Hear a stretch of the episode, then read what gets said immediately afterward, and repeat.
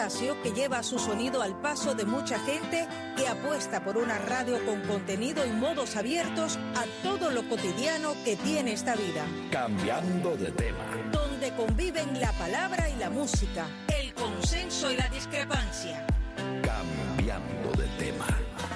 Bienvenidos una vez más a Cambiando de tema. Aquí estamos nuevamente como cada día con temas diferentes precisamente para que no se haga aburrida esta mañana aquí en Radio Martí. Y hoy vamos a hablar de la fotografía. Sí, sí, de esta que tanto nos acompaña, a la que algunos somos aficionados, otros no tanto. Y sobre todo, si ha cambiado, cómo ha cambiado o cómo hemos cambiado nosotros a la hora de vernos reflejados en nuestro retrato. De esto y mucho más estaremos hablando con un buen amigo, excelente fotógrafo. Hacía mucho tiempo que no hablaba con él y debo decir que es el artífice de la foto que tengo en mis redes sociales Manuel Busnego, gracias por estar aquí en Cambiando de Tema. Gracias por tan generosa presentación. No, pero es verdad, las fotos que tengo en las redes sociales me las hiciste tú hace unos añitos, pero bueno. Nada, hace, un, par, de horas, no te preocupes. Oye, vamos a hablar y, y, lo primero que te quiero preguntar a ti, porque la fotografía es una carrera en tu vida. ¿Cuándo tú decidiste que fuera más que tu trabajo, tu hobby, tu forma de vida? Te puedo decir, Arián, que la fotografía para mí fue como, como hay, hay personas que, eh, no sé, que aprenden a, vestirse desde jóvenes, desde chiquititos, ¿no? Mujeres, por ejemplo. Para mí la fotografía fue una cosa que apareció en mi vida de muy temprano. Mi padre tenía un estudio en, La Habana, en hoy 23, en La Rampa. Y yo de pequeño, cuando venían las vacaciones de verano, te puedo decir, desde los siete años, por ejemplo, eh, yo iba para el estudio con mi padre, porque era un, era un estudio muy grande y se hacían muchísimas operaciones distintas ahí. Yo siempre he sido una persona muy curiosa, la curiosidad siempre, como dicen aquí, ¿no? Curiosity killed the cat. A mí siempre la curiosidad me ha llevado por unos, por unos derroteros extraños. Pero en aquel momento yo era yo era el, duende del estudio, de Borneo Photo Studio en, en La Habana. Yo me metía allí y veía tantas cosas distintas, ¿no? Desde un cuarto oscuro con un olor a ácido acético extraordinario que me hacía toser como un descosido o y hasta imprimir murales que se imprimían para el entonces Radiocentro el cine que ahí en la rampa pues, los murales que se exhibían en la en la portada se hacían ahí yo estuve metido ligado a la fotografía desde, muy niño aprendiste a caminar en el estudio de fotografía prácticamente exacto no dejaba de hacer mis travesuras ahí, pero así todo aprendía muchísimo. Me imagino, me imagino. Y de, de allí, bueno, pues ustedes tienen que salir de, de Cuba, como muchos oh, de nosotros, y te fuiste a Europa. A Madrid. Aterrizamos en Madrid en el 21 de enero del año 69, amanecimos en Madrid, con un frío terrible. Y, y, imagínate, y con un futuro que no se sabía lo que iba a pasar. Yo tenía 12 años en aquel momento, pero pero no los 12 años no me no me eximían de, de ver a mis padres particularmente muy agobiados porque había que labrarse un futuro había dejado detrás un imperio fotográfico por las circunstancias que todos sabemos y había que empezar ahí de nuevo desde cero entonces ya yo con 12 años ya era consciente aparte yo había aprendido bastante las labores del estudio podía ayudar a mi padre y así resurgir el estudio Busneo allá en Madrid que fue muy ah, muy exitoso entre otras cosas mi padre se llenó de trabajo enseguida. Y entonces te puedo decir ya que yo, yo por supuesto, ayudándolo a él y todo eso, veía con más confianza. Bueno, siempre la tuve, a coger una cámara en las manos. el, regalo, eh, déjame ir, ir, para atrás en el tiempo, el regalo de mis siete años en Cuba fue una cámara fotográfica, una, una retina de la Kodak que me regaló mi padre. Yo con ella, sí, desde igual, yo desde los siete años tenía una cámara en la mano. Entonces ya, para cuando estábamos en Madrid, me acuerdo que un día y esto que te voy a decir fue la primera fotografía pagada que yo, que yo, que yo tiré en mi vida.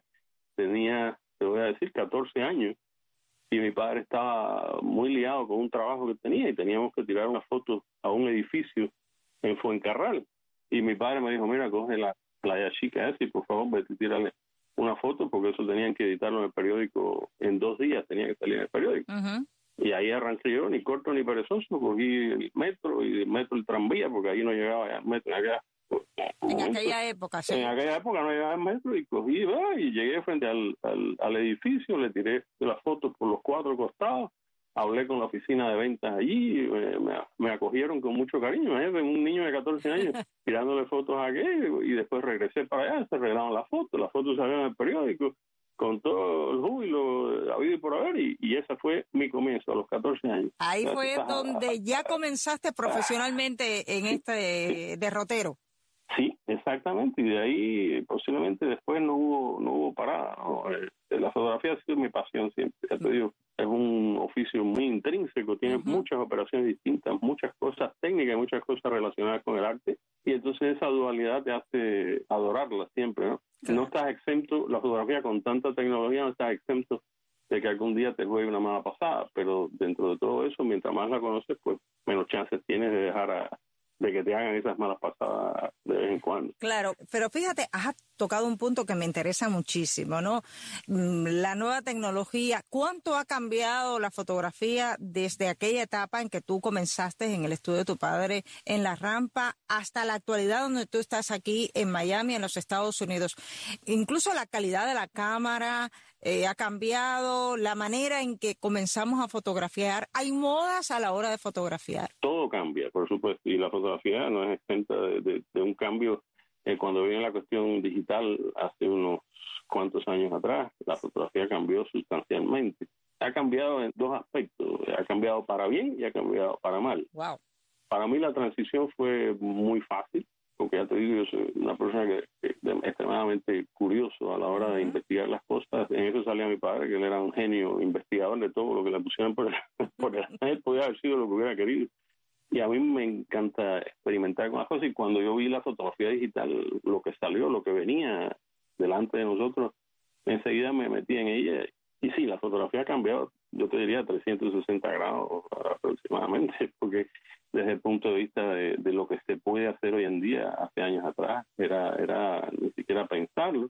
Las cámaras han, han cambiado sustancialmente, la, la calidad que se puede dar hoy en día es también extrema, ¿no?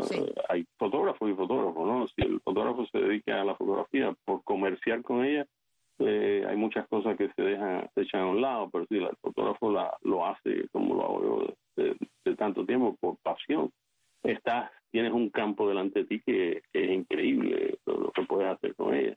La calidad es, ya te digo, es extraordinaria. Hoy en día todo lo que se hace digital, y de esto claro es un poco técnico lo que te voy a decir, pero el que una fotografía se salga de una cámara digitalmente eh, ya hecha, digitalizada, y va a parar a un laboratorio que todo lo que hace es digital, te está hablando de que no hay paso intermedio antiguamente cuando se tiraba todo en ¿no? Eh, había el paso intermedio de la película que tenía cierta resolución dentro de esa película, la película se imprimía y en ese paso del negativo a la impresión se perdía calidad, siempre se reducía la calidad. Hoy en día la calidad, lo que te dé una cámara es lo que va a salir en, en, la, en la fotografía impresa y los lentes desde el punto de vista igual técnico, los lentes que hay hoy en día son cuchillas comparado con lo que, había hace años atrás. Claro, eh, a todo esto está envuelto el, costo de todo este equipo nuevo, de toda esta maquinaria nueva. El costo hay veces que es astronómico y no solo astronómico, sino que no para. La tecnología ha seguido avanzando avanzando avanzando sin darte un respiro. La cámara que yo, te, que yo me compré hoy, posiblemente a la vuelta de cinco años, no es que sea obsoleta, sino que ya la cámara nueva va a traer una, serie de, de, cosas nuevas que vas a poderle echar mano que no tienes y que te van a hacer falta. O sea, eh, y así llevamos sin parar hace, te puedo decir, 25 años. Sí, sí. Desde que apareció la, fotografía digital. Las modas, por supuesto, que han cambiado. Ahí es donde quiero llegar también las modas, porque fíjate, estaban aquellas famosas fotos del daguerrotipo, aquellas fotos antiguas, me está viniendo a la mente imágenes en blanco y negro, que las personas se sentaban, sobre todo cuando era la familia, el padre, la madre, las hijas de pie, a veces se utilizaban unas especies de eh, hierros, ¿no? Para que la gente se mantuviera erguida. Había fotografías y tú lo sabes, en la historia de la fotografía hay fotografías que a mí me parecen terribles, pero es verdad, incluso hubo momentos en donde se fotografiaban a los muertos para tener la imagen de la persona eh, eh, ahí, eh, otras épocas donde se decía que había que fotografiar el aura de la persona, o sea, son unas etapas curiosas que ha tenido la fotografía, pero Ahora en la actualidad, ¿qué pasa? Porque a veces yo creo que algunos no queremos ni siquiera parecernos a la realidad en una foto. Cuéntame un poco tus experiencias en eso. El problema o la ventaja que tenemos hoy en día es que existe un, existen unos programas para manipular la foto que hace años atrás no se podía ni soñar con eso. Entonces esos programas de verdad los sabes trabajar, haces maravillas con ellos y muchas veces puedes transformar a una persona, el aspecto estético de esa persona. Sí. Pero claro, igual eso te lo dicta la, la, lógica, ¿no? Que tú puedes llegar hasta cierto punto de transformación. Eh, muchas veces, y ese es un comentario muy, muy común, pero un poco tonto y un poco gracioso, ¿no?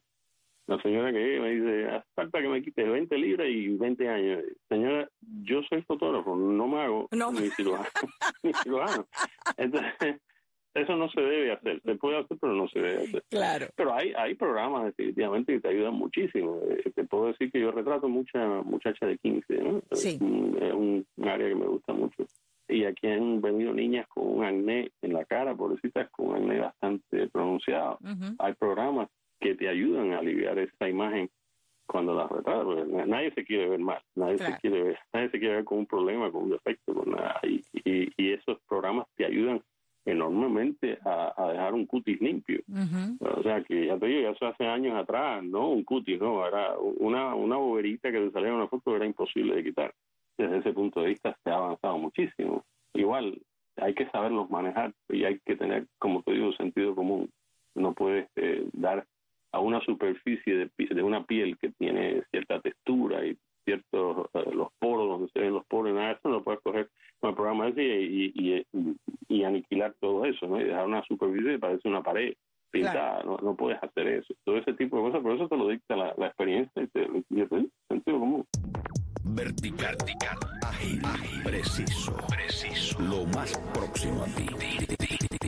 Cambiando de tema.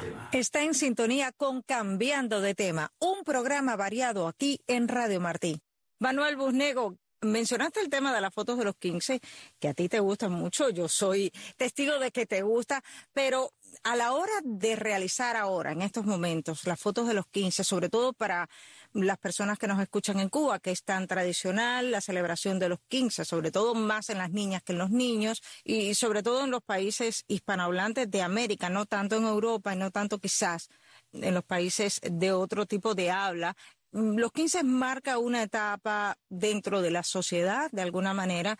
Se ha cambiado, tú has visto también que eh, se ha cambiado la forma de ver eso, se mantienen algunas tradiciones. ¿Cómo tú te enfrentas en pleno siglo XXI a las fotos de los 15 cuando te llega aquella niña o aquella madre y la abuela de la niña a decirte, oye Manuel, yo quiero que me haga las fotos de los 15. Es una odisea, un, hay veces que te ves envuelto en un conflicto familiar que, tú no, que tú no sabes ni por qué ni cómo se formó el asunto ese, pero sí eh, eh, ahí, ahí dijiste las palabras clave, la, la niña, la madre y la abuela. Eh, y cada una habla para un sitio distinto. Y muchas veces tú tienes que ser, aparte de fotógrafo, tienes que ser el árbitro. el mediador del conflicto, ¿no? El árbitro de una pelea. Sí, sí, tienes que saber cuándo, cuándo tienes que dictar un clinch, sepárense, no se fajen ahora. Porque, pues mira, ha, pasado una cosa, Ariane, como tú dices, ¿no? En los países eh, de habla hispana, por ejemplo, por ejemplo mucho, eh, los 15 se celebran mucho en México, pero yo creo que de ahí sale la tradición esta de los 15 a, partir de la, la, cuestión de la dominación francesa en, México. Salió de ahí. y, y, después se extendió por toda la América de habla hispana. Eh, las personas que vienen a redactar a la hija de 15 es porque la hija está entusiasmada en relatarse de 15 o porque la madre está entusiasmada en que la niña se retrate de 15 o porque la abuela está entusiasmada de 15. Hay tres generaciones bastante distantes una de otra y eh, tres maneras de ver la fotografía de 15. La niña la va a ver desde un, desde un punto de vista del embullo por las amiguitas y de lo que está pasando hoy en día, de lo que ella quiere. Eh, la madre lo ve desde el punto de vista de que ella no tuvo 15 porque muchas veces vienen, por ejemplo, de Cuba, donde, donde le escogió el periodo especial, por ejemplo, y no hubo eso, no podía, o por las circunstancias no podía. Y la abuela viene porque ella le hija eh, o celebró los 15 de ella, y las tres puntos de vista son bastante distintos, ¿no? Me imagino. Se usa mucho todavía el vestido tradicional de 15, lo creas o no, en esta época, en 2021 todavía. Y sí, lo que lo que más se usa para la fotografía de 15 son los vestidos tradicionales de 15 con la paradera y todo ese tipo de cosas. Pero se está también llevando la, la, vestimenta, por ejemplo, a, a, los, a unos vestidos más sueltos con cierto tipo de, de, velos y cierto tipo de movimiento que hace unos años atrás no se estilaban. Por ejemplo, cuando tú retratas una foto, una, una quinceañera, no es solo, no le dedicas solamente una sesión de fotos ni solamente un vestido. Después da su facilidad para que cambien de vestido la vestimenta. Muchas veces la niña se quiere retratar en la playa con una truza, con un bikini, con otro tipo de vestimenta hay muchas maneras de relatarla. Claro, ahí viene entonces la oposición de la abuela, que en su época Dios te libre se iba a relatar en, la playa, en la playa intrusa.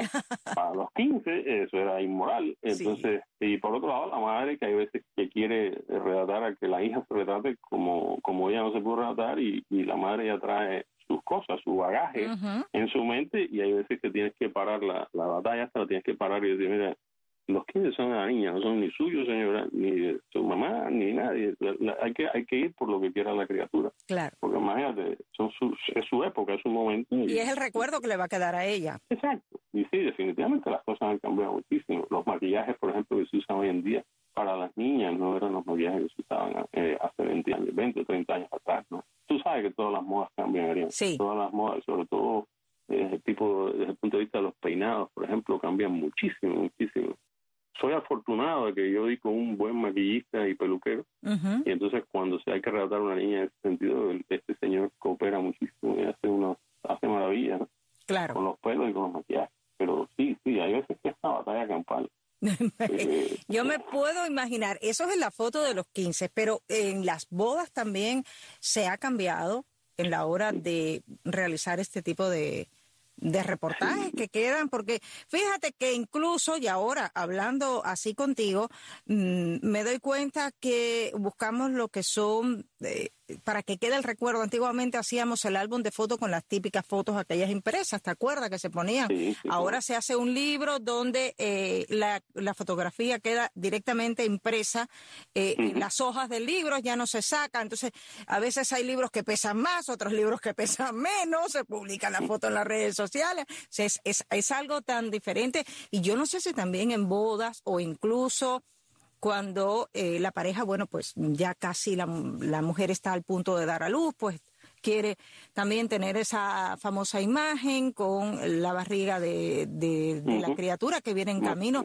Y, yo no sé si también eso eh, ha cambiado, ¿no? Todas esas cosas han cambiado. La, la, cuestión, por ejemplo, de la fotografía de boda ha cambiado muchísimo desde igual, desde hace unos, bueno, desde la, desde la revolución digital, porque eso es lo que permite eso es lo que ha permitido, por ejemplo, que una boda, entres a una boda y, salgas con, no sé, 400, 500 fotos tiradas. Madre mía. Antiguamente llegabas a una boda y si salías con, con 75, 100 fotos hechas, era un fenómeno, pero hoy en día entras a una boda y, y hay tantas cosas que cubrir que tú no, te puedes hacer una idea. Y, y, definitivamente ha cambiado muchísimo porque ha influido mucho que han aparecido muchos programas en la televisión, en las cadenas de televisión que, que tienen que ver eh, lo que se llama reality show, ¿no? Y eso ha promovido muchísimo las bodas como más allá de un negocio como un evento increíblemente complejo. Sí. Ah, sí sí ahí entran a jugar una cantidad de cosas eh, increíbles. Y tú como fotógrafo tienes que manejarlas todas dentro de tu dentro de tu capacidad. Tienes que muchas veces tienes que llevar una segunda cámara un segundo fotógrafo que te, que te acompañe porque hay tantas cosas que cubrir que no puedes cubrirlas solo. Hoy en día tirar una boda es un poco bastante complejo hay muchos fotógrafos, por ejemplo, que tiran uh, las bodas y le llaman orgánicas. Una, yo nunca concebí que una boda pudiera ser orgánica, ¿no? Siempre lo asocio con, con verduras y con... Pero bueno, pues, una boda orgánica quiere decir que no te llevan ni, ni, luces ni cosas por el estilo. Lo que haya es lo que tiran. Y entonces, hay veces, bueno, a que le guste ese estilo, pues fantástico, ¿no? A veces que lo que sale es un desastre de la boda, pero bueno, si a alguien le gusta una boda orgánica, pues acaba eso. Pero sí es un tema complejísimo porque todos esos programas, como tienen mucha audiencia, pues avanzan mucho desde el punto de vista de, las modas, desde el punto de vista de lo que se quiere hacer. Las actividades que hay dentro de una boda han cambiado enormemente antes de la boda y después de la boda, es terrible. y, desde el punto de vista de lo que tú, me estás diciendo, de las muchachas en estado también, de la primera foto así que se hizo popular desde ese punto de vista con una mujer en estado fue Demi Moore hace muchísimos años. Sí, señor. Y esa foto promovió prácticamente una industria. Por ella misma fundó una industria que es la de la, la, la foto de muchachas embarazadas a punto de dar a luz. Y sí, sí, también eso es precioso, ¿no? Es una cosa preciosa porque después yo he relatado muchas muchachas en ese sentido y después te aparecen aquí con la criaturita después de su parto y todo eso y, y te das cuenta del fenómeno de la vida, ¿no? o sea, tienes que hacer un, un, parar, hacer un alto en tu locura fotográfica y darte cuenta de qué bella vida. Pues, Así es. Eh, retrataste esa criatura de adentro y ahora estás tratando vida aquí entre nosotros. ¿eh? y ahí es, donde comienza el ciclo, ¿no? Porque entonces comienza la primera foto del bebé, luego la foto de los 15, las bodas, etcétera, etcétera. Así es, no para. Sí, así yo, así yo he tirado varios ciclos ya, no te crees.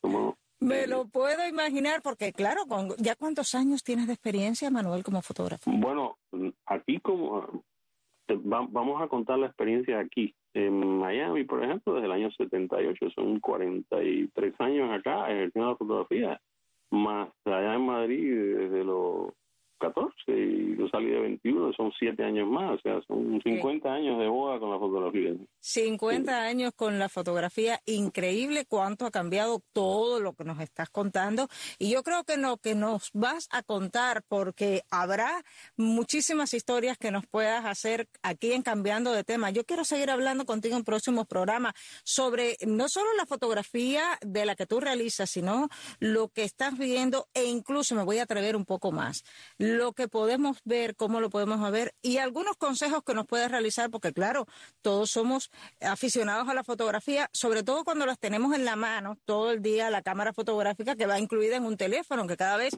las van perfeccionando un poco más y todos vamos tomando aquellas fotos y, qué consejos tú nos puedas dar para que la foto quede con muchísima calidad. Así que, Manuel, quiero darte las gracias. Manuel Busnego, un excelente fotógrafo. Además, aquí nos has estado contando y yo creo que en próximos programas nos puedas aconsejar un poquito más, Manuel. Será un placer, eh, Arián, gracias. Eh, como siempre, un placer hablar contigo. Muchísimo gusto, muchísimas gracias. Y, y nada, un saludo a toda tu audiencia y, ah, ya, nos, ya nos oiremos otra vez, ya nos hablaremos de nuevo. Por supuesto, cambiando de tema. Jaime Admiral Jr. y Ariane González nos despedimos. Hasta la próxima.